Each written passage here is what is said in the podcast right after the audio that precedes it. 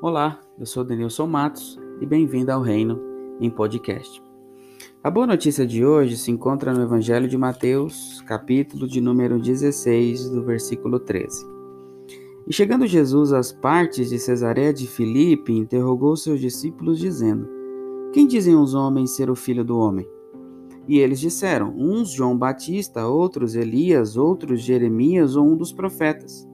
Disse-lhes Jesus então: E vós, quem dizeis que eu sou? E Simão Pedro, respondendo, disse: Tu és o Cristo, o Filho do Deus vivo. E Jesus respondendo, disse-lhe: Bem-aventurado és tu, Simão Barjonas, porque não foi carne e sangue quem te revelou, mas meu Pai que estás nos céus. A identidade de Jesus sempre foi muito disputada no primeiro século. Durante seu ministério, as pessoas não sabiam exatamente quem ele era. Talvez as pessoas da pequena comunidade de Nazaré, do pequeno povoado de Nazaré, sabia qual era o seu nome, qual era o seu ofício, quem eram seus pais, seus irmãos e assim por diante. Mas não sabiam profundamente quem Jesus realmente era não conhecia a identidade verdadeira de Jesus. Somente quando Jesus apareceu e começou a realizar algumas ações inusitadas, que a identidade de Jesus foi se moldando entre as pessoas da Galiléia e também de toda a Jerusalém e Judéia. Foi quando Jesus entrou pela primeira vez numa sinagoga e começou a ensinar que as pessoas perceberam que Jesus era muito mais do que um nazareno, de que Jesus era muito mais do que simplesmente um carpinteiro. Ele tinha autoridade no ensino. As pessoas olham para Jesus e dizem: Mas espera aí, esse não é o filho de José? Não estão conosco seus irmãos e irmãs? Como ele prega com tanta autoridade, como ele ensina com tanta autoridade. A autoridade dele não é como a dos fariseus e escribas, ele tem algo diferente, ele tem autoridade no ensino. Mas Jesus não tem apenas autoridade no ensino, Jesus também tem autoridade sobre as enfermidades, porque enquanto ele caminha pela Galileia, pessoas se encontram com ele e de repente são curadas das suas enfermidades. Jesus se encontra, por exemplo, com um homem à beira do caminho que é leproso, que viu nele algo diferente, que sabia que ele era muito mais do que um carpinteiro ou do que um nazareno. Ele olha para ele e diz: Eu sei exatamente quem o Senhor é. Se o Senhor quiser, o Senhor pode me tornar limpo. E Jesus olha para ele e diz: Sim, eu quero, seja limpo. E Jesus o cura ele da lepra. Ou como a sogra de Pedro, que quando eles entram na casa, ela está enferma, doente, com febre, Jesus a toca. E ela então automaticamente levanta, restaurada a sua saúde, começa a servi-los. Ou como é aquela mulher do fluxo de sangue, que simplesmente toca a orla do vestido de Jesus e virtude sai dele e poder sai dele. Então Jesus não tem apenas autoridade no ensino, ele também tem autoridade com as enfermidades. Mas não só isso. Jesus também, em um momento em que eles estavam num barco atravessando o mar, uma grande tempestade acontece. E os discípulos estavam aterrorizados, com medo, achando que iriam morrer.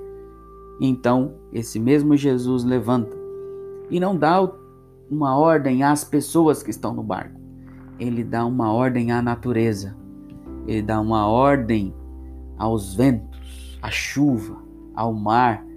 Ou seja, e os discípulos, sem saber exatamente a identidade de Jesus, perguntam: quem é esse que até o vento e o mar lhe obedecem? Jesus tem autoridade no ensino tem autoridade contra as enfermidades e tem autoridade sobre a natureza. Mas não só isso. Num momento, Jesus entra numa cidade e de repente um endemoniado corre ao seu encontro e diz: Eu sei quem você é. Eu sei a sua verdadeira identidade. E Jesus olha para ele e diz: Olha, sai dele. Jesus não conversa muito, não dialoga muito com o endemoniado, mas tem autoridade sobre os demônios. Então Jesus tem autoridade sobre o ensino, sobre as enfermidades, sobre a natureza e sobre os demônios. Jesus é alguém diferente. Então a identidade de Jesus começa a se moldar. E aí então Jesus, de forma muito natural, na cidade de Cesareia de Filipe, se encontra com seus discípulos e diz: Olha, o que estão dizendo sobre o filho do homem? Como que eles estão identificando a minha pessoa? E claramente os discípulos mostram que o olhar que as pessoas tinham para Jesus, ou o olhar com que as pessoas olhavam para Jesus, era um olhar parcial.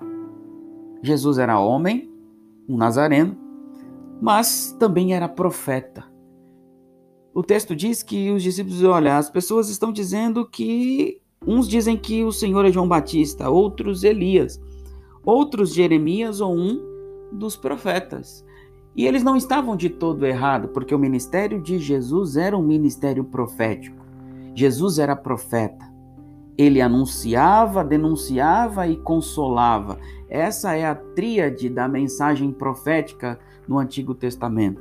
Jesus se assemelha ao Elias, porque além de anunciar ou denunciar o pecado com intrepidez, ele também fazia milagres, ele curava, ele ressuscitava. Então, por isso que as pessoas identificavam em Jesus esse profeta milagreiro, esse profeta poderoso, tanto na palavra quanto nos milagres. Contudo, a pergunta que Jesus faz aos discípulos é central nesse texto. E vocês? Quem dizem que eu sou. E aí então os discípulos olham para Jesus, talvez atemorizados, e Pedro, dessa vez não por é, ocasião de impulso, mas pela divina revelação de Deus, como apresenta próprio Jesus, ele diz: Tu és o Cristo, o Filho do Deus vivo. Ou seja, é nessa afirmação que Pedro revela que Jesus é muito mais do que um homem, que Jesus é muito mais do que um carpinteiro de Nazaré. Ele é também muito mais do que um profeta do Antigo Testamento ou um profeta semelhante aos profetas do Antigo Testamento. Ele é o Cristo, ele é o Salvador da humanidade ele é a esperança de Israel. Ele é muito mais do que os milagres que ele faz. Ele é muito mais do que as curas que ele pode oferecer. Ele é muito mais do que os ensinos que ele nos traz. Ele é o Salvador das nossas almas. Ele é aquele em que nós alcançamos a salvação.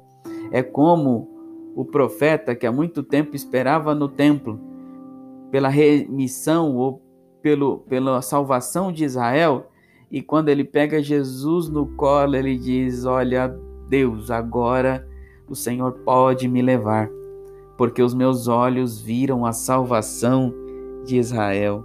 Jesus é muito mais do que um homem do século I que revolucionou o seu tempo, que questionou a opressão dos romanos ou que questionou o sistema religioso de seu tempo.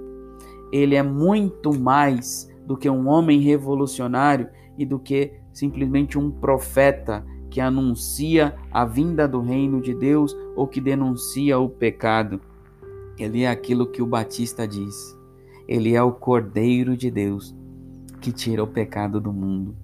Ele é o pão da vida. Ele é a luz do mundo. Ele é o Rei dos Reis.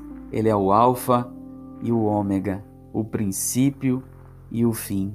Ele é aquele também que João, diante do livro selado no céu, e ouvindo que ninguém no céu nem na terra era digno de abrir o livro, é aquele em que o anjo chega e diz para João: Não chore mais, João.